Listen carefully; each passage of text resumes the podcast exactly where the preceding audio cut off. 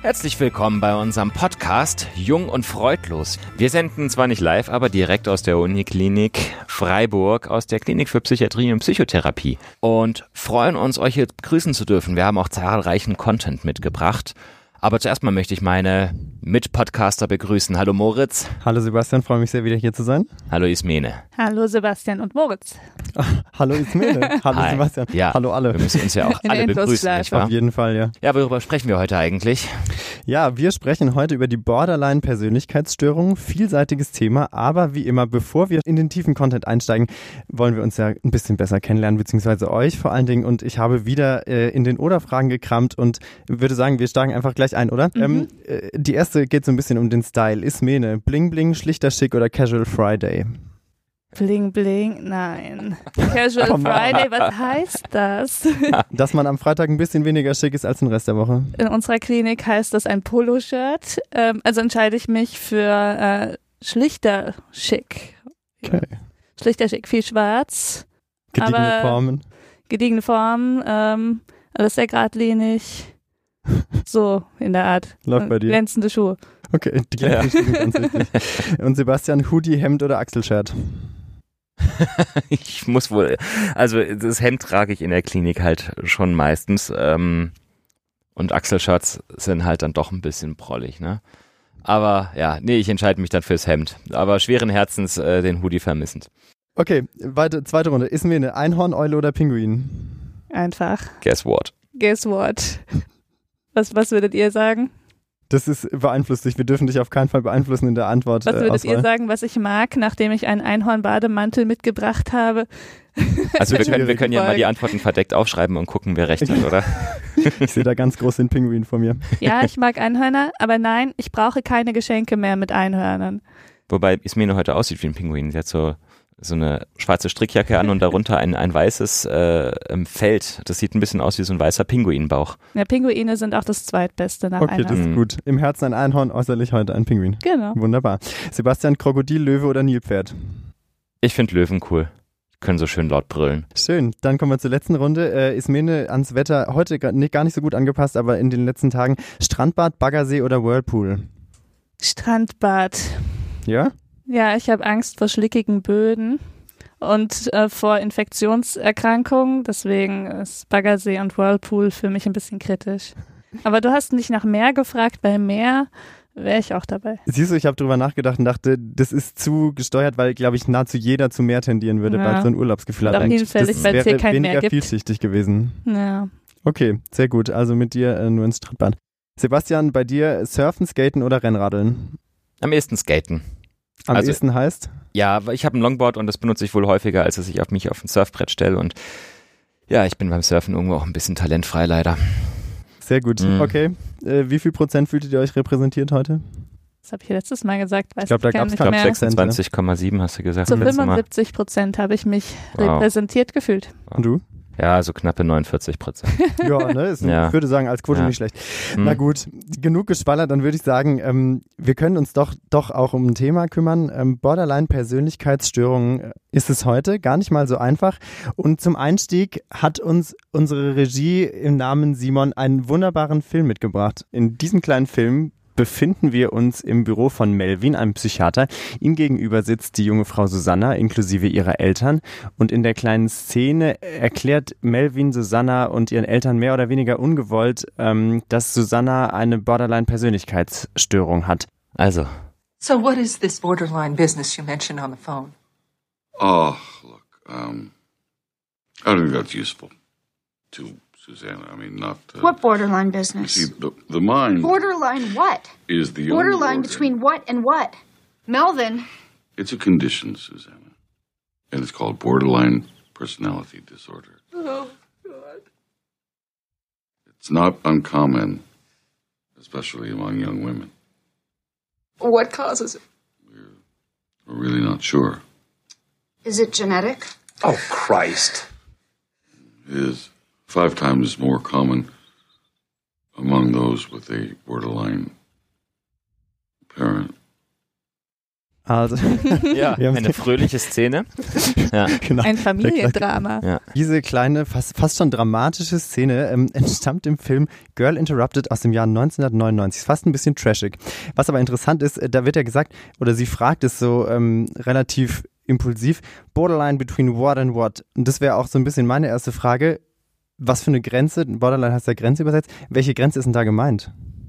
Tja, puh, also ist eine gefürchtete Einstiegsfrage. Oh. Und ähm, ich kann auch schon vorwegnehmen, dass ähm, sich auch unsere Expertin dazu noch äußern wird. Ähm, sie wird dazu noch mal weiter ausholen. Ich versuche eine Kurzantwort trotzdem Die zu ist geben. mir eine Kurzversion jetzt. meine Kurzversion. Also ähm, der Begriff ist, ähm, ich sag mal historisch, also geht zurück auf eine Zeit, wo auch noch Begrifflichkeiten verwendet wurden, die jetzt schon wieder veraltet sind. mhm. Auf jeden Fall ähm, ist es so, ähm, dass die Borderline-Persönlichkeitsstörung so ein Grenzgänger ist zwischen zwei verschiedenen Bereichen oder Kategorien von psychischen Störungen Mhm. den sogenannten psychotischen und neurotischen. Und ähm, was es damit genau auf sich hat, wird, wird noch Svante Mattis uns beantworten. Und damit äh, vielleicht die Hörerinnen und Hörer ähm, jetzt nicht so ein ganz schwammiges Bild oder gar kein Bild Mhm. äh, vor den Augen haben, nicht so ein mystisches Borderline-Bild, ähm, kann ich vielleicht noch sagen, man kann es auch emotional instabile Persönlichkeitsstörung nennen Mhm. sagt man eine emotional instabile Persönlichkeitsstörung vom Borderline-Typ. Das, oh Gott, das ist wieder so ein Wort, das ist so typisch Medizin. Aber okay, alles klar. Das heißt, ähm, die, die Borderline ist im Prinzip, weil man es früher nicht so genau einordnen konnte, aber es geht um Emotionen und Instabilität im Zusammenhang mit Emotionen. Also ich Kann ähm, so sagen? will nicht sagen, man konnte es nicht einordnen, aber ähm, man hat früher anders klassifiziert und Mhm. da zwischen diesen beiden okay. großen Bereichen war es so an der Grenze, sage ich jetzt mal mit meinem begrenzten historischen Psychiatriewissen. Okay, das ist also die Borderline. Und dann kommt noch die Frage auf in diesem charmanten kleinen Einspieler, is it genetic? Muss ich mir also vorstellen, Mutter hat's, Tochter hat's, Tochter von Tochter hat's auch? Ähm, es ist ein Funken Wahrheit dran. It's a little bit genetic. Oh ja, wir können eigentlich jetzt auch Ähm, auf Englisch weiter talken. Das wird Ja. schnell nicht so lustig. Also ähm, es gibt eine genetische Komponente, Mhm. was aber nicht heißt, dass es nur genetisch ist, ähm, sondern Umweltfaktoren spielen auch eine Rolle. Und das heißt auch, dass es nicht so ist, wenn die Mutter Borderline hat, dass das Kind das dann auch automatisch hat, ähm, sondern es ist ein bisschen komplizierter als das. Man geht von so einer multifaktoriellen Genese aus, beziehungsweise von einem psychosozialen Modell.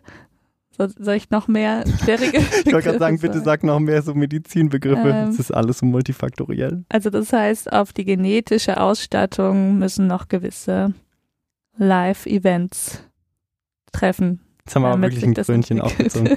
Das Anglizismus-Krönchen. Sehr gut. Vielen Dank, Ismene, für diese ähm, Einstieg, Faktabklärung zu unserem Einstieg, äh, zu unserem Einspieler. Wir quatschen heute ein bisschen um die praktischen Sachen vielleicht, also so um die Symptome, um was geht's, wo müssen wir das grob verorten. Und dann ist das Coole, wir haben auch noch ein Experteninterview mit der Freiburger Borderline-Expertin, Privatdozentin Svante Mattis. Das könnt ihr dann extra auch noch nachhören. Da geht's vielleicht an manchen Stellen einfach noch mal ein bisschen mehr in die Tiefe, oder? Würdet ihr das auch so sehen? Ja, Ja. natürlich sind wir verpflichtet, das zu sagen. Das ist klar. Und Nein, ihr aber seht es auch es so. ist, ein, es ist ein wunderbares Interview und extrem hörenswert auf jeden Fall. Genau. Wir haben, ich weiß nicht, wie viel man ähm, in- gerade in diesem in charmanten kleinen Gesprächen mitgenommen hat. Vielleicht steigen wir ganz billig ein. Könnt ihr mal so grob verordnen, was ist eigentlich eine Borderline-Persönlichkeitsstörung? Ganz grob und ganz einfach gesagt. Also wahrscheinlich müssen wir fairerweise erstmal kurz klären, was ist eine Persönlichkeitsstörung? Ich Du weiß nicht, ob Faire. das jedem, ob das jedem so klar ist. Ich würde auch sagen, die meisten Menschen verstehen darunter, dass die Persönlichkeit gestört ist, aber was der Begriff tatsächlich bedeutet klinisch, Man könnte ja vielleicht, um das ein bisschen zu veranschaulichen, das amerikanische Klassifikationssystem zur Hilfe nehmen, ja, wo es, ähm, wo es so verschiedene Achsen gibt für verschiedene Sorten von psychischen Erkrankungen. Und da wird unterschieden zwischen ähm, Achse 1 Störungen und Achse 2 Störungen. Es gibt noch mehr, die interessieren heute nicht. genau. Und da sind die Persönlichkeitsstörungen eben auf dieser Achse 2. Wohingegen auf der Achse 1 zum Beispiel psychische Erkrankungen sind wie Depressionen, Schizophrenien. Hm. Ja. die an einem Punkt im Leben anfangen, die man behandelt, die oft auch in Phasen verlaufen, die dann wieder aufhören, also eher einen relativ zeitlich umschriebenen Verlauf haben. Und ähm, eben auf dieser Achse 2, die Persönlichkeitsstörungen sind dadurch gekennzeichnet, dass sie eher einen überdauernden Charakter haben. Das muss jetzt nicht heißen für immer, aber eher längerfristig, oft auch früher beginnt, in der ersten oder zweiten Lebensdekade. Und was die Persönlichkeitsstörung jetzt als solche kennzeichnet, ist, dass das so eine Klasse von Erkrankungen ist, wo die Persönlichkeit in gewisser Weise besondere Merkmale hat, die besonders aus, stark ausgeprägt sind und wo die Person dann in vielen Situationen vielleicht nicht so flexibel reagieren kann wie jemand, der nicht persönlichkeitsgestört ist, weil da so eine gewisse Rigidität, also Unflexibilität ähm, vorhanden ist. Das heißt, vielleicht jetzt um mal ein Beispiel zu nennen, was mhm. gar nichts mit Borderline zu tun hat, es gibt ja auch eine zwanghafte Persönlichkeitsstörung, wo die Leute eher sehr genau sind. Ähm, ja. ja, kann ja. man das so sagen? Sehr Ja. penibel, so. Ja. Und das macht einen in gewisser Weise unflexibel, wenn es darum geht, jetzt vielleicht viel Arbeit in kurzer Zeit zu erledigen, weil diese Personen dann nicht davon abrücken können, es sehr genau machen zu wollen. Das kostet dann sehr viel Zeit. Und dadurch können Probleme entstehen im Leben. Gibt noch einen ganzen Haufen anderer Persönlichkeitsstörungen. Mhm. Ja. Und die Borderline-Persönlichkeitsstörung ist eben eine davon. Mhm. Vielleicht darf ich nochmal ganz kurz, also diese Achsen sind sozusagen zur Einordnung, Mhm. wie so ein bisschen auch der Verlauf, wie ist es verortet? Also Persönlichkeitsstörungen würdet, würdet ihr sagen, sind was, was eher überdauernd sind und früh anfangen und man, die nimmt man sozusagen mit. Schon ein bisschen wie ein Charakter. Genau, wie quasi ein sehr stark Ja, ausgeprägter. wie der Name sagt, es gehört halt auch ein bisschen zur Persönlichkeit dazu Mhm. und kann zu Schwierigkeiten und zu Konflikten im Leben führen, ja. Und man kann dann auch zusätzlich natürlich dazu noch Störungen der Achse 1 haben. Aber da muss man eben so ein bisschen unterscheiden. Mhm. Und man kann sich wie in vielen Bereichen der Psychiatrie auch so ein bisschen als Spektrum vorstellen, wo es natürlich Persönlichkeitsmerkmale gibt, die, ich sage jetzt mal ganz normal zu der Persönlichkeit von einem Menschen gehören, die aber jedem anders ist. Mhm. Ähm, und dann gibt es als Zwischenstufe ja auch Persönlichkeitsakzentuierungen. Wenn man sich Mhm. nicht so ganz sicher ist, ist das jetzt eine Störung oder nicht, dann Genau. sagt man das Ja. wahrscheinlich. Und ähm, wenn es eben sehr stark ausgeprägt ist, dann würde man es Persönlichkeitsstörung nennen. Alles natürlich Klassifikationen, die wieder was, nicht was man perfekt schwer einordnen sind, kann, weil Störung ja sehr stark wertend ist, aber das ist, also, das geht nicht jetzt unbedingt darum, jemanden das äh, aufzuerlegen oder ihn zu diskriminieren, sondern einfach um anzuordnen, das ist ein bisschen eine Abweichung von dem, was man vielleicht im Durchschnitt eher kennt und es kann auch einschränkend sein, oder? Die Störung? Also, die Störung ist auf Ja. jeden Fall in den meisten Fällen einschränkend. Dadurch wird es ja auch eine Störung. Mhm. Ähm, Sie stört sozusagen genau, den ja. Alltag, oder? Also das System hat natürlich den ganzen Haken, dass es menschengemacht ist und wie immer, wenn Menschen versuchen, Menschen zu beschreiben, dann Wird's schwierig. wird es schwierig, ja, und da ringt man natürlich immer um die richtigen Antworten, ja, deswegen ist das jetzt auch nichts, was dann irgendwie immer so in Stein gemeißelt ist. Man muss da häufig flexibel bleiben bei seinen Einordnungen und ähm, sich auch manchmal korrigieren. Ja, das macht, glaube ich, Sinn, genau. Wir, wir, also wir nehmen es nicht ganz so ernst mit der Störung und wir wollen da jetzt auch gar nicht wetten, aber jetzt haben wir, glaube ich, Mhm. eine Idee, was eine Genau. Persönlichkeitsstörung ist. Vielleicht könnt ihr zwar jetzt noch mal kurz verorten, ihr habt nämlich auch gesagt, es gibt ganz schön viele Persönlichkeitsstörungen. Mhm. Wo, wo gehört denn die Borderline-Persönlichkeitsstörung so in welche Ecke? Kann man, gibt's eine Ecke? Ist es ein Kreis? Ja, ich meine, da gibt's auch wieder Klassifikationen, die die Persönlichkeitsstörung in nochmal Gruppen zusammenfassen. Ich Mhm. weiß aber nicht, ob das so viel weiterhilft, wenn wir jetzt mit noch einem Schubladensystem kommen. Ja, genau, aber vielleicht. also es gehört ja nicht jetzt in die zwanghafte Ecke und Mhm. nicht in die narzisstische, wenn man so weit denkt, sondern es, äh, kann man Es dem geht was um zuordnen? Gefühle. Es ist emotional, impulsiv, Mhm. sowas in die Richtung. Also das spielt Ja. eine Rolle, so die Mhm. Emotionen. Voll gut. Okay, Mhm. da, ich glaube, da kommen wir später wahrscheinlich auch nochmal drauf, wenn man so ein bisschen das, das be beschreibt, was Mhm. das ausmacht in der Praxis, in Anführungszeichen, Ja. oder? Okay, dann haben wir doch schon mal eine Idee, um, um von was wir eigentlich heute reden wollen. Und Ismene, du bist sozusagen vielleicht die, die jetzt ein bisschen aus, aus der Praxis, aus dem Praxisnähkästchen plaudern kann. Du Mhm. hast anderthalb Jahre hier auf der Station gearbeitet, wo auch die Borderline oder die einen Borderline-Persönlichkeitsstörungsschwerpunkt hat, sozusagen. Mhm. Vielleicht kannst du uns mal ganz kurz erzählen, was müssen wir uns unter so einer Station äh, vorstellen? Wie sieht's da aus? Was geht ab? Ja. Ähm, also das ist ja bei uns eine Station von acht Stationen, die wir haben in der Klinik. Mhm. Und ähm, das ist eine sogenannte offene Station. Das heißt, es ist keine geschützte, wo die Tür abgeschlossen wird, sondern die Tür ist auf. Und dort werden nur Menschen behandelt, die jetzt nicht gefährdet sind, ähm, sich akut was anzutun oder anderen was anzutun. Und bei uns ähm, läuft es so, dass die ähm, Station gemischt ist. Es sind 14 Betten und drei Plätze, wo Patienten tagesklinisch nur tagsüber in der Klinik sind. Das heißt, tagesklinisch ganz kurz, da geht man Geht zum man- Schlafen heim und Genau, okay. geht man morgens hin und um vier nach hat Hause. aber trotzdem so ein Zimmerchen dort, oder? äh, nein. Eine, das nicht. Leider nein. Aber das ist auch nicht so relevant, weil die Patientinnen, die jetzt in dem Borderline-Behandlungskonzept sind, die sind in der Regel eher vollstationär da, also übernachten auch in der Klinik. Und ähm, die Station ist gemischt und ungefähr, das schwankt immer ein bisschen, ungefähr die Hälfte der Patienten ist in diesem Borderline-Persönlichkeitsstörungskonzept drin. Mhm. Die andere Hälfte ist ähm, bunt gemischt von den Störungsbildern.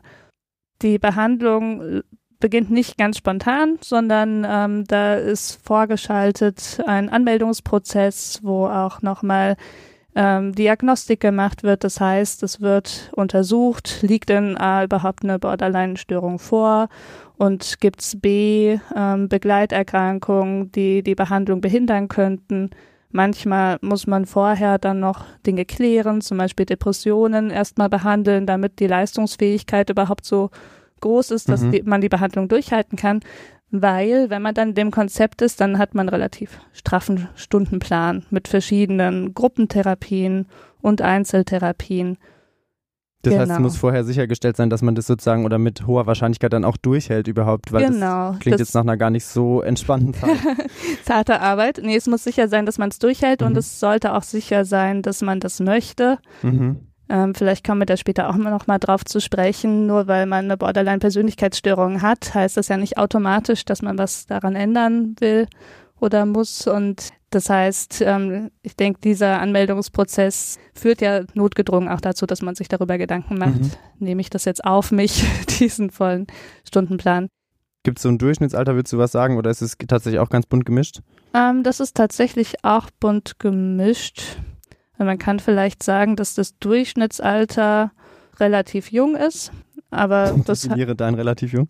also wir sind ja in der Erwachsenenpsychiatrie, das heißt 18 ist das Mindestalter und es gibt schon viele, viele Patientinnen, die auch gerade erst 18 sind, also zwischen 18 und 30, aber das heißt nicht, dass es nicht auch ältere gibt, also tatsächlich ist es recht gemischt. Okay.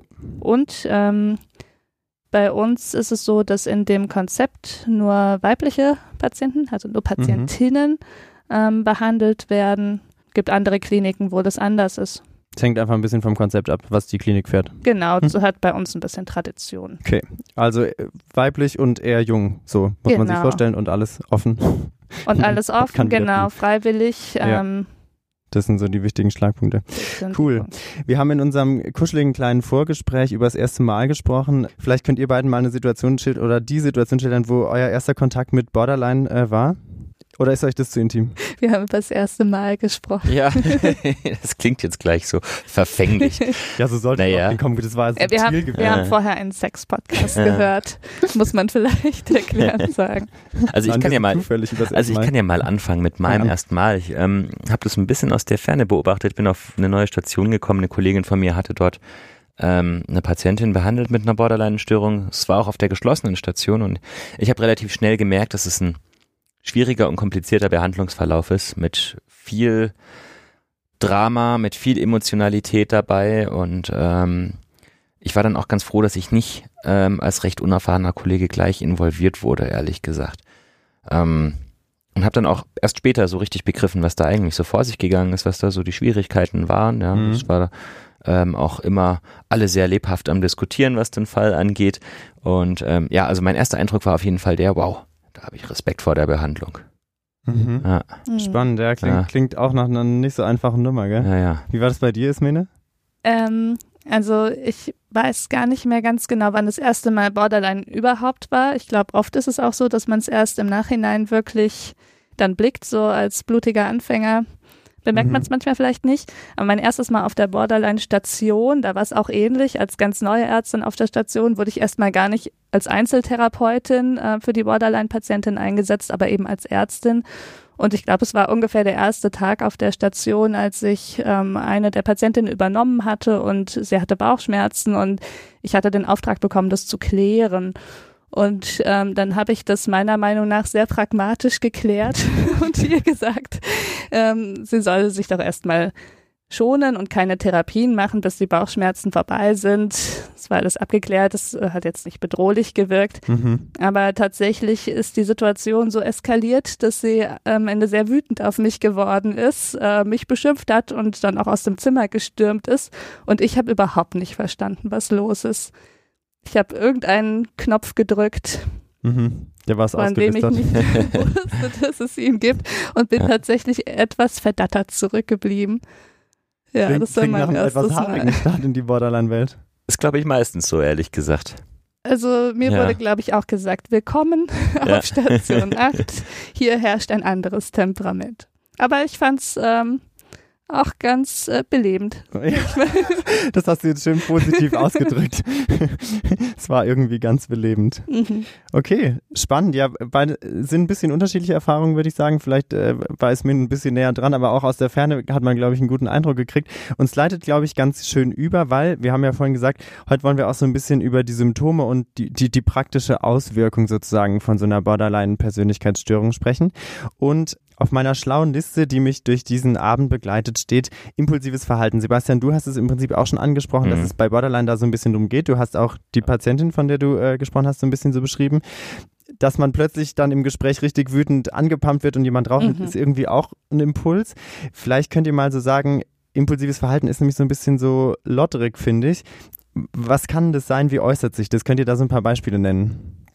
Ja, also das bedeutet im Grunde, dass man häufig so dem ersten Gedanken, der einem in den Kopf schießt, auch nachgibt und dann mit jeglicher Hingabe.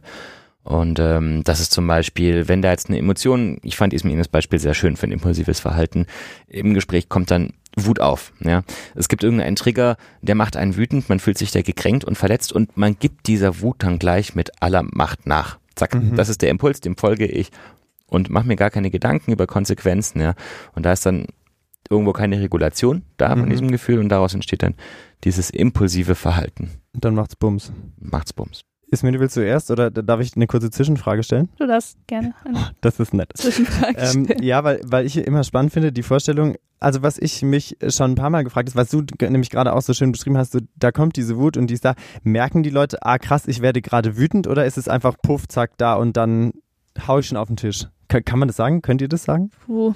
Also wenn sie es merken würden, dass sie gerade wütend werden, dann hätten sie ja eine Chance, in diesen Impuls einzusteigen. Hm. Und ähm, das ist halt eben nicht da, diese Wahrnehmung. Und das ist ja auch häufig, das ist ja jetzt kein spezielles äh, Symptom von, von Borderline, das haben ja viele Menschen ähm, in unterschiedlichen Konstellationen. Und sich dieser Gefühle erst bewusst zu werden und die Frühzeichen von diesem Gefühl richtig zu deuten und zu erkennen und vielleicht auch zu sagen, ich muss jetzt eine Gegenreaktion einleiten, eine emotionale oder ähnliches. Hm. Ähm, das wäre ja schon sozusagen der erste Schritt auf dem Weg zur Besserung der Impulsivität. Aber ich denke, die Impulsivität resultiert daraus, dass man sich so gar nicht einschätzen kann, ähm, mit, mit, diesen, mit diesen Regungen gar nicht umgehen kann.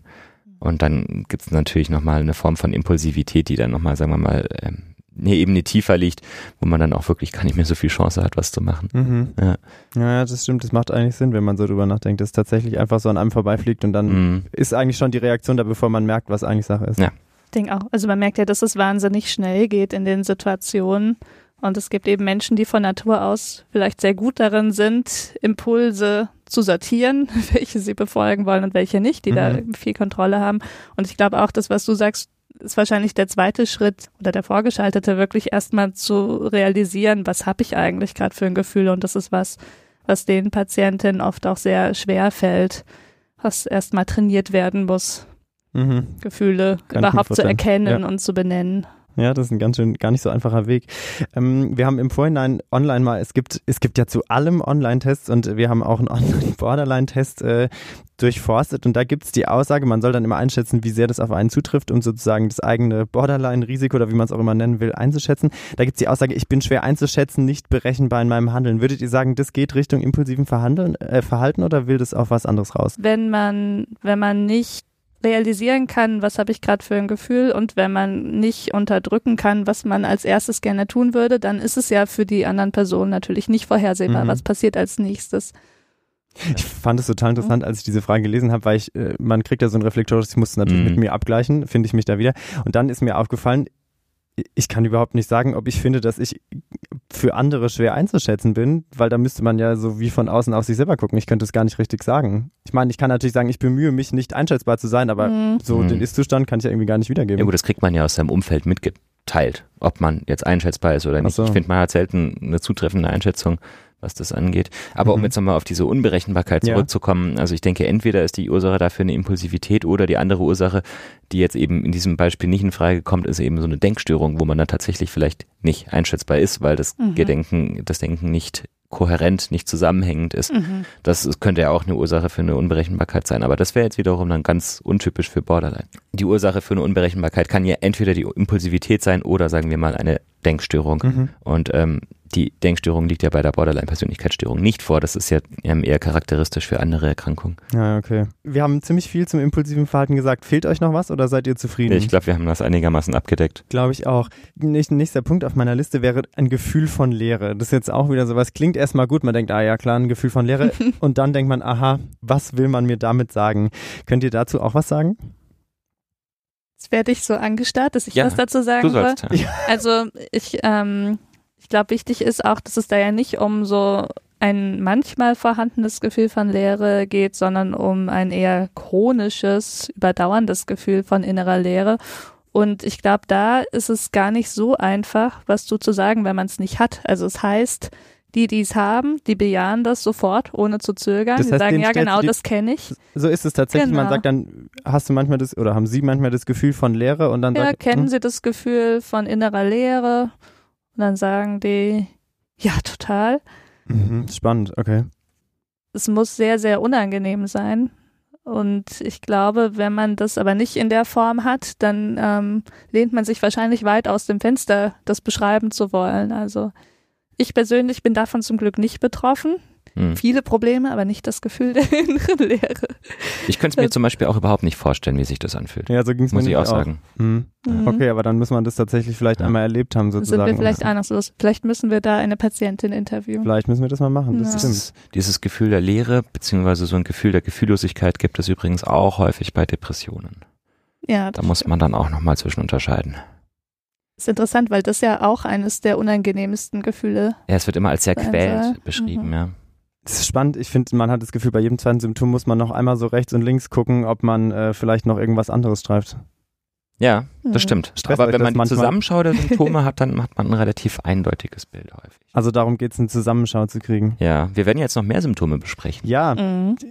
Sebastian, du kriegst heute, gibt's so einen Butter 2.0 Preis für die Überleitung. Das ist schon die zweite treffende, ist grandios. Weißt du, Moritz, Struktur ist alles. ja, ne. Sebastian hat es nur eilig. Es gibt zwei, zwei. Deutungsursachen für dieses Verhalten. Ähm, nächstes Symptom, was wir hier auf der Liste haben, ist, glaube ich, ein bisschen kompliziert. Vielleicht würde ich damit einsteigen, wieder was aus dem Online-Test vorzulesen. Und zwar steht da, ich fühle mich manchmal so, als würde ich neben mir stehen und mir selbst zugucken können. Ist jetzt, glaube ich, was, was man aus dem Alltag selten kennt und soll, glaube ich, so ein bisschen dieses Phänomen Dissoziation oder dissoziatives Symptom beschreiben. Vielleicht könnt ihr erstmal ganz kurz erläutern, auch wenn es wahrscheinlich nicht so einfach ist, um was geht's bei Dissoziation? Mhm. Das ist doch was, was Sebastian bestimmt kennt. Ob ich häufiger dissoziiere, Mhm. fragst du? Eigentlich nicht. Dissoziieren ist das Verb dazu, ne? Also Eigentlich kann ich auch nur das beschreiben, was ich dann häufig sehe oder, oder beschrieben bekomme. Also Dissoziation kann ganz vielfältig sein. Mhm. Ähm, also dissoziieren ist ein bisschen so ein, also die Wahrnehmung geht von einem selbst weg. Ja, man fühlt sich, ja, es gibt, gibt diese Version, dass man da neben sich steht, andere sind komplett in einem Film, den sie dann manchmal beschreiben, drin sozusagen. Es kommt Mhm. dann immer drauf an, jeder hat da so seine, seine persönliche Version von Dissoziation. Manche klappen zusammen, richtig, als ob sie bewusstlos werden würden. Mhm. Ähm, es gibt also wirklich einen richtig bunten Strauß von, von dissoziativen Anfällen, die sämtliche Ausprägungen irgendwie annehmen können, können, die man sich dann nur so vorstellen kann. Also das finde ich ein Symptom, was individuell sehr unterschiedlich ausgeprägt ist, meiner Erfahrung nach. Mhm. Gibt es besondere Situationen, wo Dissoziation eine Rolle spielt? Oder also kann es auch so völlig im Alltag passieren? Also wenn man sich vorstellt, man sitzt in der Bahn oder man ist zu Hause und trinkt mit jemandem ein Bier und dann kann es da auch passieren? Meinst du jetzt die Dissoziation speziell bei Borderline-Störungen oder so Formen von Dissoziation, die auch so vielleicht? Nee, ich würde eher an auftreten? Borderline Normale Borderline. Dissoziation. Nicht so die Alltagsdissoziation, sondern die. Borderline-Dissoziation im Alltag sozusagen. Genau, also die können ähm, theoretisch in allen Situationen auftreten. Häufig gibt's irgendwelche Auslöser dafür, aber manchmal findet man auch keine. Mhm. Es ist ein Stück weit anspannungsbedingt. Okay, das heißt, wenn man angespannter ist, kann es eher dazu kommen, Also du? bei, bei vielen ist es so, Mhm. ich traue mich immer nicht bei allen zu sagen, weil immer ist immer falsch. Das- hatten ja, haben wir ja schon immer ist gelernt. immer Mhm. falsch. Wir lernen so viel. Ja. Aber bei, bei manchen äh, Patientinnen ist es so, dass, dass das anhand der dokumentierten Anspannungskurven, die geführt werden, mhm. Fun Fact, Oh äh, ja, dass es gibt man es Anspannungskurven, gibt echt ein Fun Anspannungskurven, muss man eintragen, jede Stunde, ähm, dass man dann sehen kann, wenn die eine gewisse Höhe erreicht, dann steigt auch das Risiko, in so eine Dissoziation zu rutschen, was man was man von außen vielleicht am ehesten daran sehen kann. Es gibt so ein paar Merkmale, die sind auch nicht mal bei jedem gleich, dass zum Beispiel der Blick eher äh, auf den Boden geht, dass wenig irgendwie an Interaktion kommt. Man hat so das Gefühl, die sind jetzt ein bisschen weggetreten, sind neben der Spur. mhm. Und eben die Wahrnehmung ist, ähm, ist für, für die Person in dem Moment ähm, oft verändert, in dem Sinne, die Dinge sind weiter weg. Ja, Sinneseindrücke werden, werden anders verarbeitet. Und eben, das fühlt sich vielleicht alles ein bisschen unecht an. Also wie Sebastian schon gesagt hat, das ist schwierig, das griffig Ja, zu sagen, weil es ähm, weil's so viele Qualitäten annehmen kann. Aber letztendlich ist ja was an der Verarbeitung von den Sinneseindrücken, die von außen reinkommen, ähm, dann gestört. Kann man sich vorstellen, wie so ein Filter drüber gelegt oder so? Also, dass man einfach so ein bisschen das, So ein Instagram-Filter. so, ein- so ein bisschen. Instagram-Story. Ja. Und ihr habt jetzt schon ganz cool ein paar Beispiele genannt, dass man so eine Idee hat, dass Dissoziation, glaube ich, ziemlich schwer ist, auf den Punkt zu bringen, aber man weiß jetzt ein bisschen, was man sich darunter vorstellen kann. Vielleicht wäre jetzt die Frage noch interessant, wenn ich irgendwie das Gefühl habe, jemand ist dissoziiert oder vielleicht könnt ihr das auch aus der Praxis stellen, muss ich dann was machen? Also so wie im Sinne von schnipsen oder vor den Augen wedeln oder weiß ich nicht, so wie aufwecken. So wie beim, bei der Hypnose, ja. ja, genau. Ja, jetzt sagen wir mal so, wenn du möchtest, dass noch äh, irgendein Austausch stattfindet und die, die Person was davon mitbekommt, was du so sagst, dann, dann macht es schon Sinn, den Zustand zu unterbrechen. Nur wie Ja. ist die Frage? Hm? Mhm. Ja, es gibt so manche Tricks. Also ich Hm. hatte ja erzählt, dass der Blick oft eher dann nach unten geht. Ähm, da ist zum Beispiel hilfreich, die Person dazu zu bringen, ähm, dass das eben nicht passiert. Also zu sagen, kommen Sie, wir stehen mal auf, gucken Sie mal da in die Lampe, fangen Sie mal den Ball auf. Solche Aha, Dinge wirken aha. antidissoziativ. Oder zum Beispiel auch bestimmte ähm, körperliche Betätigung, sowas wie Gleichgewichtsübungen, auf einem Bein stehen und dissoziieren ist schwieriger als zu sitzen und zu dissoziieren. Manchmal in ausgeprägten Fällen führt es sogar dazu, dass die Gespräche dann im Stehen stattfinden oder sogar auf ähm, solchen Konstruktionen, Wackelbretter. Wirklich, dann, man dann, dann ja. redet man auf Wackelbrettern weiter, um das zu verhindern sozusagen. Ja, ich musste das zum Glück nicht machen. Ich weiß nämlich nicht, ob ich mich auf dem Wackelbrett gut hätte konzentrieren können. Aber Ungünstig, wenn die Therapeutin vom Wackelbrett fällt im Gespräch. Ja, genau. Ähm, die Berufsgenossenschaft hat Angst. ähm, genau, also solche Dinge. Interessante ähm, Beobachtung auf jeden Fall, oder? Dass der Gleichgewichtssinn über die Dissoziation dann geht. Mhm. Also es gibt ja ganze Studien, die werden ja ausgeführt, da wird ja dann bewusst äh, ähm, in Themen reingegangen, in denen normalerweise eine Dissoziation stattfindet, aber dann zum Beispiel beim Treppensteigen oder Mhm. eben bei einer Balanceübung und dann funktioniert das plötzlich, dann Mhm. klappt das Mhm. nicht mehr mit der Dissoziation. Zeigt aber, glaube ich, auch, dass es nicht so ganz einfach ist, den Mechanismus aufzuschlüsseln, ne, was dahinter steckt. Mhm. Eine gute Freundin oder ein guter Freund äh, ist von Borderline betroffen und dissoziiert häufiger. Glaubt ihr, das spielt da auch eine Rolle? Muss ich da ir- irgendwas beachten oder ist es, sagt man dann halt, ja gut, im dümmsten Fall ist es jetzt halt so und irgendwann hört es von allein wieder auf? Ähm, sagen wir mal so, es von der Dissoziation alleine passiert erstmal nichts Schlimmes und ja, meistens hört die auch wieder auf. Manchmal unternehmen die Betroffenen aber auch selber Sachen, um das zu unterbrechen. Mhm. Ähm, ich glaube, es ist ein bisschen eine hohe Erwartung, dass Freunde und Bekannte das, Das übernehmen können, Mhm. weil es, ähm, ich habe ja gerade so ein paar Strategien angedeutet, die muss man ja erstmal auch kennenlernen. Mhm. Und die Frage ist auch, ähm, das ist ja sehr von der jeweiligen Beziehung abhängig, inwiefern man überhaupt in so eine Position geraten möchte, in so eine Therapeutenrolle, sag ich mal. Und ob das von den beiden Beziehungspartnern oder in Interakteuren, nennt man das? Ja, ja, kann man ruhig von den sagen. beiden Interakteuren gewünscht ist. Klingt also fachlich auf jeden Fall wertvoll. klingt schlau, da kann man wahrscheinlich ähm, jetzt keine pauschale Antwort geben. Ja, macht aber Sinn. Da an dieser Stelle vielleicht eher den Gang zum Therapeuten erwägen. Ah ja. Ja, okay, dass man das so Mhm. sozusagen versucht, dann so ein bisschen in den Griff zu kriegen oder Strategien auch selber zu lernen als betroffene Person. Genau. Und wenn man sich da einbringen möchte als ähm, Freund oder Freundin und wenn das ähm, die betroffene Person auch möchte, dann, dann schadet so ein Coaching Mhm. wahrscheinlich nichts. Ja. Aber muss man immer im Einzelfall Wie es dann überlegen. passt. Gut. So kompliziert die Dissoziation ist, vielleicht dissoziieren wir langsam davon weg zum nächsten Symptom. Was meint ihr?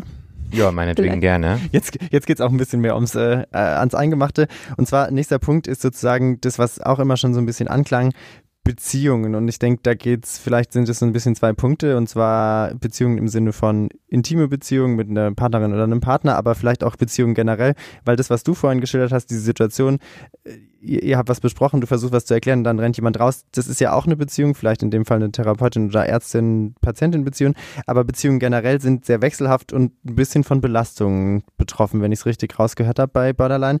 Vielleicht kannst du erstmal so sagen, was steckt dahinter zwischen diesem krassen Wechsel? Zwischen, gerade finde ich es noch gut, dann finde ich es total scheiße. Soll ich beantworten? Ich monologisiere hier so vor mich hin. Ja, du kannst es viel besser einschätzen als ich, weil ich bin ja da gar nicht so. Du bist da gar nicht so, so wechselhaft. Und ich aber schon. Ähm, Erzähl mal von deinem Wechsel. von, von meinem Arbeitsplatzwechsel. Also wechselhafte Beziehung. Woher kommt das, ist die Frage. Mhm. Ich habe da sicher jetzt auch nicht ähm, die ganze Weisheit ähm, in mir vereint. Ähm, ich kann mir aber vorstellen, dass es eine Mischung ist. Zum einen aus der Impulsivität, die wir vorhin schon hatten. Mhm. Also dass es natürlich auch Beziehungen beeinflusst, wenn man äh, wenn man so impulsiv ist und eben ähm, die Wut äh, zeigt, wenn sie in dem Moment, in dem sie aufkeimt und man kann sich nicht Gedanken über die Konsequenzen machen, dann ähm, spielt sicher auch eine Rolle das, was ja auch als Symptom der Borderline-Störung gehandelt wird, dass, ähm, dass man selbst in der Beziehung Menschen ähm, eher stark entweder auf oder abwertet und das auch im Wechsel. Also ich weiß nicht, Sebastian, der nicht betroffen ist, hat vielleicht manchen Menschen gegenüber auch eine eher indifferente Haltung. Denkt sich so, die ist Mene, die ist, die ist nicht so, So richtig lala, so lala. nett, aber auch nicht so richtig scheiße. Irgendwie, Ah, äh, wir kommen schon zurecht. Und ähm, bei der Borderline-Störung heißt es, ist es dann eher, we- wechselt es eher zwischen Extremen. Das heißt, ähm, jemand kann eine Woche lang ähm, die coolste Person sein und in der nächsten Woche ähm, aufgrund irgendeines Konflikts dann aber auch das größte Arschloch. Und ähm, das macht natürlich Beziehungen auch sehr wechselhaft. Ich wollte gerade sagen, klingt nicht so einfach für eine Beziehung, ja. Genau, also das sind, sind vielleicht so die Dinge. Plus, ähm, darüber haben wir jetzt noch nicht gesprochen, diese ähm, starken Stimmungsschwankungen, die auch noch vorliegen können. Das kann ja vielleicht auch jeder aus eigenen Beziehungen ähm, noch abrufen, dass es natürlich auch am Partner nicht vorbeigeht. Das macht ja auch was mit einem, Ja. wenn, wenn die Person extrem launisch ist. Das, ja, das kann ich mir gut vorstellen. Sebastian, hast du, du bist ja auf der Akutstation, hast du das da schon mal erlebt, so diese Situation, dass jemand, ähm, der von Borderline betroffen war, dich da irgendwie mit einbezogen hat im Sinne von entweder stark aufwerten oder abwerten oder auch ein Wechsel? Tatsächlich bin ich zum Glück bisher außen vor geblieben, aber ich habe das bei meiner Kollegin damals mitbekommen und die, die wurde eben wirklich im Tageswechsel ähm, dann idealisiert und wieder abgewertet. Ja, dann war sie nach einem Gespräch war sie plötzlich wieder der Mutterersatz und und die wichtigste und zentrale Figur im Leben ähm, der Patientin gerade so, dass man auch gedacht hat, so, hu, das ist schon fast pathologisch. Das muss man irgendwie wieder stoppen. Ja, und das dann auch sehr unangenehm wurde für meine Kollegin, ähm, weil sie da so überidealisiert wurde und ihr eine Rolle zugeschrieben wurde, die die sie gar nicht erfüllen kann natürlich. Und ähm, dann ist das der Patientin damals natürlich auch bewusst geworden, dass sie diese Rolle nicht erfüllen kann und hat dann gleichzeitig aber auch dann wieder meine Kollegin so stark abgewertet, weil sie dann enttäuscht war und, und, und dann gesagt, ich möchte nicht mehr mit ihr sprechen, auf gar keinen Fall, die soll nicht mehr mal Visite machen bei mir. Und ähm, das sind Extreme bestimmt gewesen, extreme Mhm. Schwankungen auch nochmal ja. für die, für die Mhm. ähm, Borderline-Persönlichkeitsstörung, aber unwahrscheinlich anstrengend gewesen für meine Kollegin und eigentlich auch für das ganze Umfeld, ja. Und, und ähm, das erklärt schon auch, warum sich da zwischenmenschliche Beziehungen häufig schwierig gestalten, ja, wenn man diese Qualitäten aufweist. Ist mir jetzt vielleicht kannst du da nochmal erzählen, und zwar du warst ja sicherlich dann auch mal von, von zumindest einer ähnlichen Problematik vielleicht persönlich betroffen, wenn du da als Therapeutin auch Mhm. äh, involviert warst sozusagen. Wie geht man denn damit um? Und gibt's da so ein Handbuch wahrscheinlich nicht, aber wa- was sind denn Möglichkeiten, wie man darauf reagiert, gerade auf diese starken Wechsel auch? Also ich würde mal grob sagen, ähm, aus der Therapeutensicht ist das Ziel in der Situation dann nicht so sehr darauf aufzuspringen, dass man, ähm, dass es zum Beziehungsabbruch kommt. Das ist ja Mhm. das, was ähm, ich sag mal in der freien Wildbahn wahrscheinlich ähm, mit einer hohen Wahrscheinlichkeit passiert, wenn jemand einen so massiv abwertet, dass man dann sagt, okay, offensichtlich ähm, möchtest du nichts mit mir zu tun haben. Äh, dann Mhm. beenden wir Dann lassen wir es halt. Ja, Ja. dann lassen wir es halt. Aber weil man als Therapeut ja weiß, dass das ein Teil der Erkrankung, sag ich mal, ist und dass sich das auch wieder ändern kann und dass meistens, wenn die Situation sich ein bisschen abgekühlt hat, ähm, dass, dass die Patienten dann nicht unbedingt auf diesem letzten Stand, meine Therapeutin ist, ähm, ist der schlimmste Mensch der Welt, ähm, stehen bleiben. Das heißt, eigentlich wäre das Ziel, irgendwie diese sehr emotionale Situation ähm, vergehen zu lassen, um es dann in der Therapie nochmal nutzen zu können und zu, zu schauen, okay, jetzt, wo wir wieder ähm, einen kühlen Kopf haben, ähm, möchte die Person dann immer noch den Beziehungsabbruch oder nicht? Und wenn nicht, ähm, woran hat es gelegen, dass es jetzt so gelaufen ist und wie kann man es vielleicht beim nächsten Mal versuchen, anders zu machen? Mhm, klingt, das ist, stelle ich mir gar nicht so einfach vor. Und das, was du jetzt geschildert hast, erfordert ja eine ziemlich hohe, auf der einen Seite Reflexion, aber auch wahrscheinlich ein bisschen Verständnis von der ganzen Sache. Wenn man das jetzt auf den Alltag überträgt, so als Partnerin oder Partner von so jemandem, und wenn man gewillt ist, auch die, die Beziehung am Laufen zu halten, wo, wie kann man denn sich das da vorstellen? Gibt es da irgendwie Hilfe oder macht ihr auch, wie, wie du es vorhin mal geschildert hast, gibt es Coaching? So, how to äh, survive in Beziehung, oder? Also tatsächlich ist es immer ähm, unser Wunsch gewesen, mindestens ein Angehörigengespräch zu machen am Ende der Therapie, wenn die Mhm. Patientinnen schon viel gelernt haben. Ähm, und das kann man auch zu solchen äh, Coaching-Zwecken nutzen. Also da geht es oft darum, erstmal über die Erkrankung aufzuklären, so wie in unserem kleinen Filmchen, nur, nur etwas anders und ähm, eben viele Informationen zu vermitteln. Mhm. Und dann kommt es auf die Wünsche der Beteiligten an, ob der Wunsch ist, dass man für bestimmte Situationen, zum Beispiel für Streitsituationen, Strategien ähm, bespricht, die dann nicht nur die Patienten, sondern vielleicht auch die Familienmitglieder anwenden können. Zum Beispiel eine Strategie wie, wenn wir merken, wir schreien uns nur noch an, dann geht erstmal jeder in seinen Bereich, in sein Zimmer, weil es dann keinen Sinn macht, weiterzusprechen.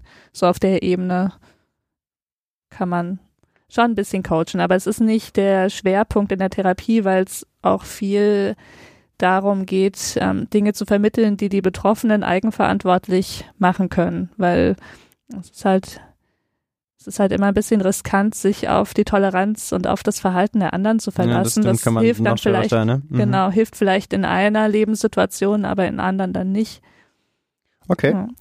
Das ist, äh, das ist ein spannender Punkt mit dieser ganzen Beziehungswährung und auch mit diesem Auf und Ab. Und was, glaube ich, auch häufiger dazugehört bei Borderline, da komme ich zum nächsten Punkt auf meiner Liste, ist diese Angst, verlassen zu werden, die ja auch eng mit der Beziehung zusammenhängt im Prinzip. Es, es gibt häufiger diese Situation, dass die Patientinnen dann auch wirklich dramatische Angst haben, verlassen zu werden und es führt dann zu so Folgesituationen. Mhm. Was machen denn die Patientinnen dann oder wie äußert sich diese Angst vom Verlassenwerden? Also ich finde, es ist ein ähm, guter Punkt, wie du es gerade gesagt hast, weil ähm, wenn man wenn man die Diagnostik macht und man stellt diese ganzen Fragen, dann finde ich es auch oft nicht so hilfreich zu fragen, haben sie Angst, verlassen zu werden, das ist ja ein Gefühl, ähm, sondern ähm, es ist wirklich geschickt eher zu fragen, ähm, haben sie schon mal großen Aufwand betrieben, um nicht verlassen zu werden? Also was haben sie dann gemacht? Mhm. Und dann ähm, wird oft erzählt, ja, Ähm, ich schreibe dann, ähm, manchmal schreibe ich 100 SMS am Abend. Da lohnt sich Wenn ich Flat. das Gefühl habe, vielleicht äh, beschäftigt sich mein Freund mit wem anders Mhm. oder es wird wirklich ähm, fast zwanghaft anmutend, ähm, das Handy ständig kontrolliert, der, der Facebook-Account des Partners kontrolliert. Es wird sehr stark darauf reagiert, wenn keine Antwort kommt. Ähm, es werden Selbstmorddrohungen ausgesprochen, wenn du mich verlässt, dann lege ich mich auf die Schienen. Solche Dinge, also wirklich ähm, große Aktionen, sag ich mal, die dazu dienen, nicht verlassen zu werden. Und daran kann man, glaube ich, diese Angst erkennen. Mhm. Die, die ganz schön ähm, dramatisch klingt, ne? Also es kann echt relativ starke Ausmaße dann annehmen. Und da stellt sich mir immer so ein bisschen die Frage, wenn ich jetzt Partner bin von Simon, so, also auf was sollte ich sozusagen vielleicht eingehen und wann soll ich sagen, ja, okay, ist mir jetzt egal, du schreib mir noch die 101. SMS, äh, ich mache jetzt mein Handy aus. Ich stelle mir das super schwierig vor, selbst Mhm. einzuschätzen, ja krass, passiert jetzt was oder nicht? Oder schreibe ich zurück 100 Mal? Hm, Ich glaube, es ist auch super schwierig. Ich glaube, es lässt sich nicht ändern, dass das schwierig ist. Oh Gott. Ich dachte, wir finden für alles eine Lösung. Was ist das für ein Tag? Ja. Also, das sind ja schon ganz schön expertige Fragen. Ja. Auch da würde ich sagen, ist man wieder so in dieser Situation, dass man entscheiden muss, ähm, welchen Stellenwert hat die Beziehung und möchte ich als Partner, möchte ich mich damit auseinandersetzen und um die Beziehung kämpfen und ähm, dafür vielleicht auch bestimmte Vereinbarungen treffen. Also zum Beispiel ist es natürlich hilfreich für so eine Patientin, wenn sie einen sehr zuverlässigen Partner hat. Mhm. Gleichzeitig ähm, jemand, der, der eher sehr freiheitsliebend ist, weiß ich nicht, ob der das in diesem Ausmaß bieten kann. Und es kann natürlich nicht die Lösung sein, dass der Partner 24 Stunden sich selbst Video überwacht. Also Obwohl es mit den neuen Selfie-Sticks wahrscheinlich ganz, also relativ praktikabel Manche möglich machen wäre. sogar ja. freiwillig Also- bereits jetzt. Hm. das Ja. kann man natürlich machen. Ja, Wenn es einem aber darum geht, ähm, dass sich die Symptomatik verbessern soll, dann Mhm. hilft es natürlich nicht. Also ist eher kontraproduktiv Ähm, wahrscheinlich. das vermeidet ja einfach, ähm, dass es in der Beziehung zum Konflikt kommt. Wenn das jetzt das einzige Problem wäre und man findet so eine pragmatische Lösung, okay, ist aber, glaube ich, nicht so realistisch, Nicht so dass jemand ja. sagt, okay, ich bin äh, rund um die Uhr für dich erreichbar. Ist halt die Frage, kann man jemanden, der diese Angst hat, kann man dem irgendwie glaubhaft vermitteln, dass schon alles gut gehen wird? Hundertprozentig, äh, nee, ohne Wahrscheinlich irgendwie. nicht. Also diese Angst generiert ja auch alle möglichen Gedanken und Sorgen, ähm, seien sie jetzt realistisch oder nicht. Ja, das ist krass, aber man merkt, glaube ich, an dieser ganzen Beziehungsschiene, es ist auf jeden Fall oder es kann wahrscheinlich in vielen Fällen einfach eine Herausforderung sein, diese ganze Beziehungsgestaltung, die ja wahrscheinlich, sagen wir mal, ohne Borderline-Persönlichkeit auch schon nicht immer ganz leicht ist, wenn man jetzt so an den eigenen Alltag geht. Aber das macht es einfach nochmal herausfordernder und fordert wahrscheinlich einfach so ein bisschen Fingerspitzengefühl und man muss es so rausarbeiten, oder wie es Mhm. klappt und wie es nicht klappt und die Grenzen Ja. erkennen. Es ist ja auch so vertrackt, weil ja gerade diese Angst und das Verhalten, was daraus rührt, ja ähm, ein gewisses Risiko birgt, ähm, dass die Beziehung tatsächlich scheitert. Mhm. Ja, das ist echt. Wenn ihr versteht, was ich meine. Ja, das, da, dieses Wort Teufelskreis, was ich, ich weiß auch nicht, es wird inflationär genutzt, aber das ist sicherlich so eine Form von Teufelskreis, weil sich es Mhm. echt gegenseitig blöd beeinflusst. Okay, vielleicht äh, sollten wir uns ähm, von dem Beziehungsproblem, sag ich's mal, noch ein bisschen weg äh, bewegen. Und zwar, vorhin klang es schon mal so ein bisschen an in diesem Zusammenhang, wenn du mich verlässt, dann, dann tue ich mir selber was an, weil ich glaube, was vielleicht auch viele Leute als erstes im Kopf haben, wenn es um Borderline geht, ist tatsächlich selbstverletzendes Verhalten und Suizidalität, also so Selbstmordgedanken. Vielleicht können wir das nochmal so ein bisschen auftrennen. Gehört das Mhm. immer zusammen?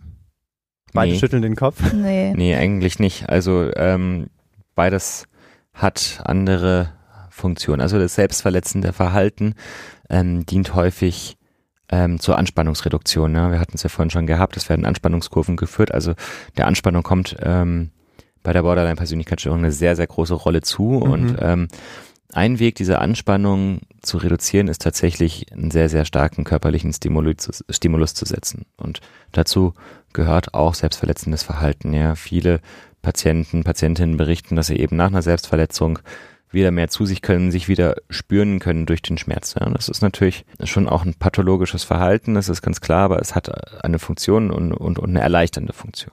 Ja, das finde ich nämlich das Verrückte. Es ist entspannend. Und es gibt Studien, Das klingt total verrückt, ja.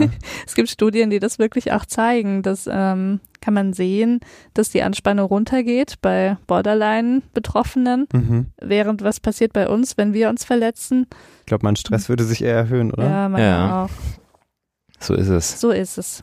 Okay, das heißt, das ist das selbstverletzende Verhalten ist in dem Fall ein bisschen so ein, ein Zweck zur, zur Stress- oder zur Anspannungsreduktion. Ich glaube, da, da will dieser Satz aus dem Test auch drauf raus. Ne? Ich bin ständig unter einem inneren Druck, tue mir weh, um den Druck abzubauen. Mhm. Ist es das? Trifft es das drauf Mhm. zu?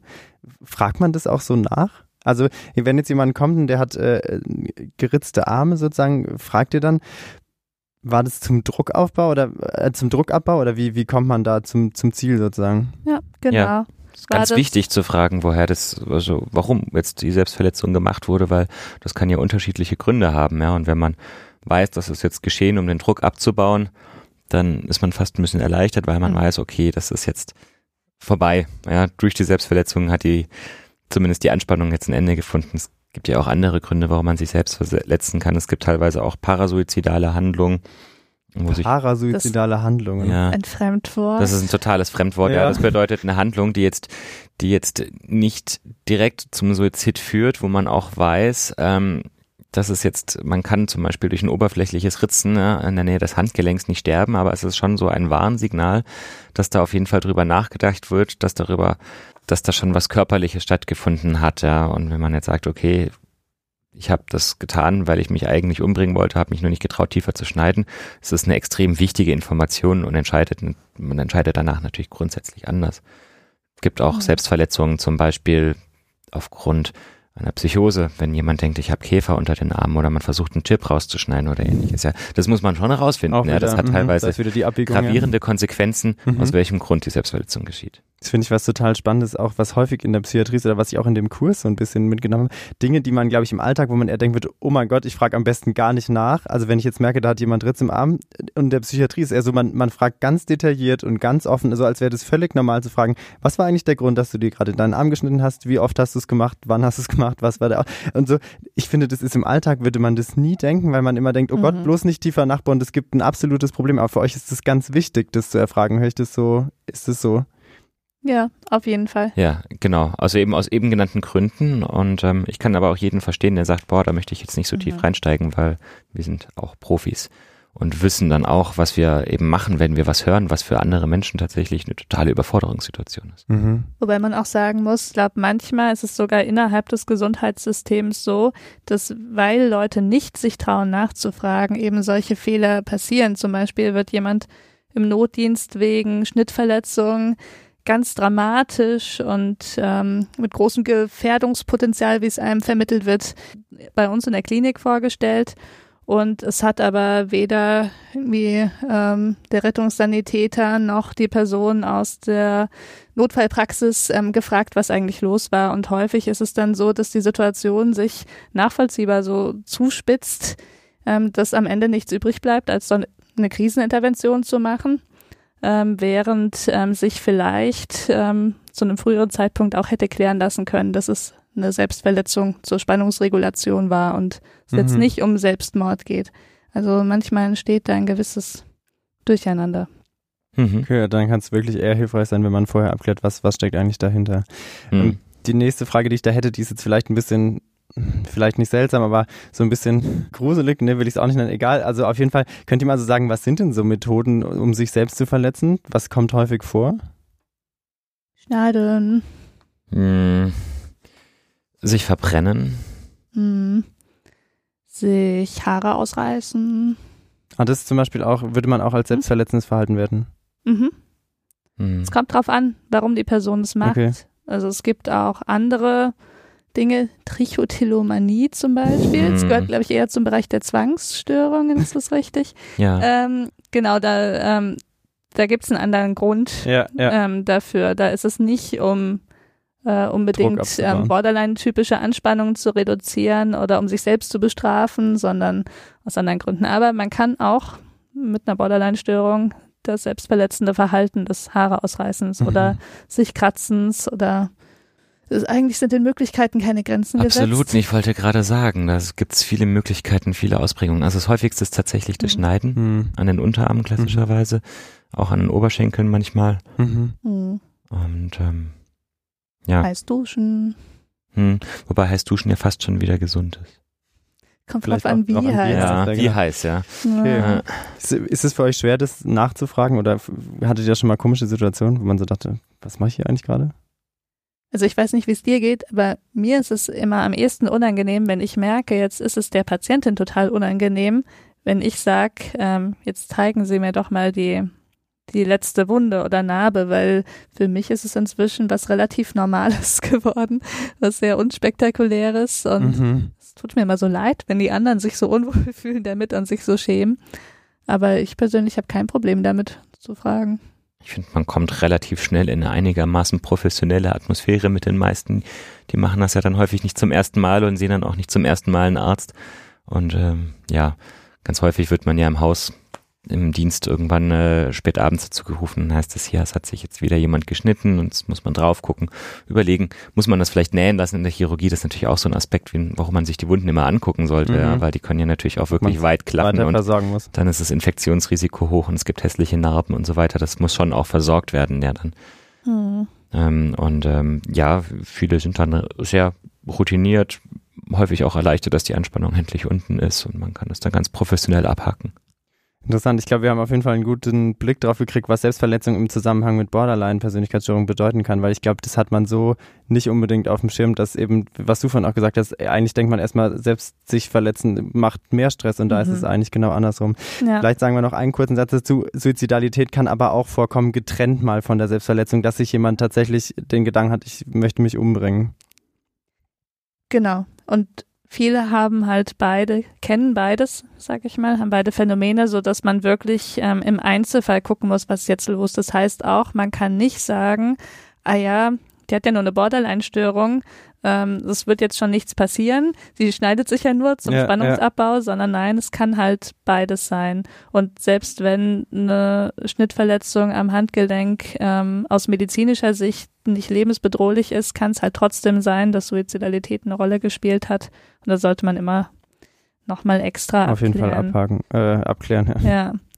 Das heißt auch die Verunsicherung von Menschen, die mit, die privat mit Borderline-Störungen zu tun haben, kann ich total gut verstehen. Mhm. Da kommen manchmal Anrufe im Dienst, ja, sie hat sich den Arm irgendwie komplett ähm, zerschnitten, äh, muss ich mir jetzt Sorgen machen, dass noch mehr passiert, weiß ich nicht. Mhm. Also muss man, muss man im Gespräch erfragen. Also das Wichtige ist echt irgendwie drüber zu reden, ne? so unangenehm vielleicht von außen das Thema wirkt, aber das Wichtige ist, dass man drüber spricht und das so ein bisschen abklärt, dass man es einschätzen kann. Klar, die Karten müssen auf den Tisch, das ist das absolute Ziel. Jo. Jo, dafür seid ihr da. Ähm, ich, das war das, das letzte Symptom auf meiner Liste. Jetzt weiß ich nicht, ob man nach unserem Gespräch und so ein, so ein wirklich ko komplettes Bild hat, aber vermutlich hat man viele Aspekte kennengelernt. Oder würdet ihr sagen, man hat so das, haben wir die wichtigsten Sachen abgehakt, die dazugehören, die vorkommen können? Wir haben auf jeden Fall die neuen Kernsymptome besprochen. Wir sind so Lehrbuch. Haben, ja. wir, haben wir alle besprochen. Ja, Hat ich nicht, glaube schon, nicht ja. mitgezählt. Mhm. Wir denken einfach, wir hätten alle besprochen. So Ähm, grob haben wir alle besprochen. Für mein Gefühl wäre es immer cool, wenn man so ein Bild zeichnen könnte, was muss ich mir jetzt drunter vorstellen, ist aber wahrscheinlich schwer auf einen Punkt zu bringen, oder? Die Vielseitigkeit spielt, glaube ich, eine Rolle bei der Borderline-Persönlichkeitsstörung und so dieses äh, fokussiert auf Emotionen, Impulsivität, Beziehungserleben, Stimmung. Kann man das so sagen? Ja, also das finde ich ist ja auch eine Frage, die Swantje im Interview ganz schön beantwortet noch, ähm, wie viele verschiedene Versionen, Ausprägungen ähm, es von, von Borderline gibt, ja, dass da alles möglich ist und ähm, alleine rechnerisch muss man ja sechs von den neun Kriterien lediglich erfüllen. Das heißt, da gibt's viele, die haben das nicht und äh, das Fünf, aber oder? dazu. Oh, fünf sind's, Tatsache. Oder? Jetzt müssen sind wir- fünf. Nee, Fünf, fünf. ist die neue Fünf Sechs. ist Ja. Die, die falsche Antwort wird rausgeschnitten. Ja, Fünf, fünf ist die das neue wird schwierig. Also fünf von neun müssen erfüllt werden und dadurch gibt's natürlich viele Variationsmöglichkeiten. Ja, das ist, glaube ich, auch wichtig. Egal was, es ist ein bisschen wie mit dem Immer und dem Nie, weil es gibt ja nicht zwei gleiche Borderline-Patientinnen oder Patienten, sondern es ist auch ein Mhm. ziemlich variables Bild. Und man muss einfach so ein bisschen, das, was du, glaube ich, vorhin ganz schön gesagt hast, Sebastian, man muss halt die Gesamtheit der Symptome dann sehen, um es einschätzen zu können. Aber ich glaube, das haben wir Aber- ganz cool mitbekommen heute. Ja, und um es vielleicht nochmal ganz kurz in einen nicht vollständigen Satz zu packen, kann man ja vielleicht sagen, es geht da schon darum, dass ähm, Mensch, Menschen Schwierigkeiten mit der Regulation von Gefühlen haben Und das bringt dann auch viele dieser Symptome, die wir jetzt besprochen haben, mit sich. Oder so kann man es vielleicht ganz grob ein bisschen, dass man so Das- abbildet. Da sind, wir- ist, es, ist es Butter?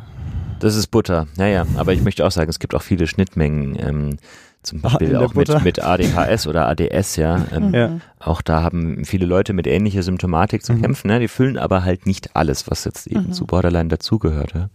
Genau. Heute seid ihr beide Butter.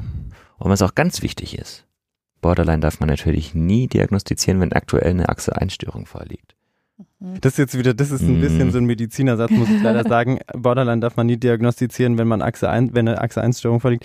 Äh, Sag mal kurz, wie muss ich mir das vorstellen? Als Also zum Beispiel, wenn jemand depressiv ist, ist es ganz hoch problematisch, eine Borderline-Persönlichkeitsstörung Ja. zu diagnostizieren, weil ganz viel von der Symptomatik natürlich durch die Depression überlagert ist. Ja? Mhm. Also sollte man sich damit Zeit lassen, bis die Depression abgeheilt ist. Also man muss immer noch so ein bisschen abchecken, was könnte noch dahinter stecken, was ist vielleicht ein, ein Urauslöser sozusagen und dann kam erst diese Symptomatik zugrunde und was ist da wirklich der, der, der Grund Genau. dahinter.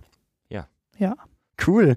Ich glaube dann, ähm, danke euch beiden, dass ihr so ein buntes Bild gezeichnet habt und auch viel von euch persönlich erzählt habt, von euren Berührungspunkten, eurem ersten Mal mit Borderline. ja, Ähm, und dann würde ich sagen, es lohnt sich, glaube ich, auf jeden Fall euer Interview zu hören, oder? Also vor allem das Mach, Interview. mach mal ein bisschen. Das Interview mit Swantje, ja, sie ist Mach also Stimmung. wirklich, äh, wirklich ganz großartig, wie sie das da ganz reflektiert und mit, mit einer sehr, sehr, sehr großen Erfahrung und mit sehr, sehr viel Empathie auch für ihre ähm, Patienten ähm, darstellt und ist wirklich hörenswert, äh, spannend, gelungen. Also wenn ihr euch das hier jetzt alles angehört habt, dann gibt es wirklich keinen Grund, sich nicht das erst recht noch Es anzuhören. ist noch viel unterhaltsamer. noch viel spannender. Das ist so schön. Das, das war jetzt mal Werbung der höheren Klasse. Ja, dann Ja. ähm, schön, Danke dass für ihr, die Strukturgebung, Ja. Moritz. es hat äh, wie immer Spaß gemacht. Schön, dass ihr zugehört habt. Ähm, gebt uns gerne wieder Feedback. Lasst was von euch hören und äh, dann hören wir uns beim nächsten Mal wieder, oder? Ja, gerne. Genau. Schön, Und- dass ihr dabei wart. Tschüss. Ciao. Tschüss.